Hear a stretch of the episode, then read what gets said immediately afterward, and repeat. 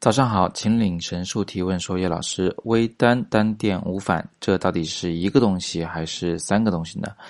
我们还是从单反开始说起。单反两个字的意思是单镜头的，有着一片反光镜的照相机。这种相机只有单个的镜头，在镜头后方还有着一片镜子。于是我们就取了这种相机的两个关键结构的第一个字作为简称，这就是单反相机的名称的由来。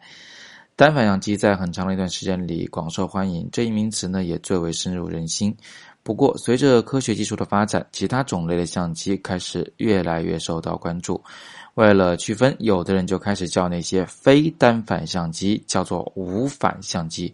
也就是镜头后没有了反光镜的照相机。这绝对不是什么严谨的称呼，它只是用来区分单反与非单反的。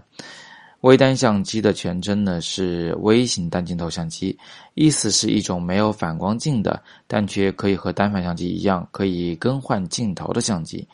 近两年，由于这种相机呢非常轻便而大受欢迎。仔细想想，这样的取名方式其实也不是特别的准确，因为它只描述了镜头的数量，却没有描述取景器的结构，不符合长期以来的相机种类命名的标准。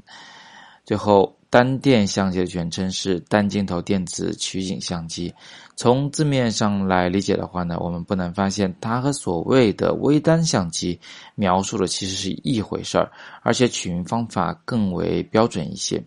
这种相机没有光学的取景结构，在开机以后，它会打开快门，用 CMOS 捕捉镜头的光线，然后在电子显示屏中显示出来，用于取景构图。由于是一只镜头的，又是用电子显示屏来取景的相机，所以就叫单电相机。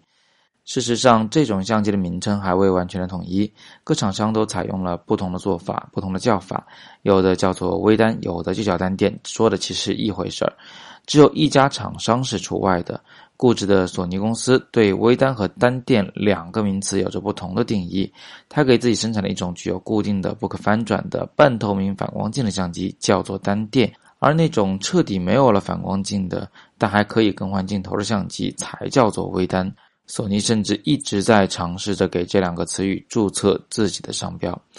总而言之呢，无反的意思是非单反，其中包括一切不是单反结构的相机，也就包括了微单和单电相机。至于微单和单电这两个词，对于绝大部分人来说，两者都是同一个意思，索尼的用户除外。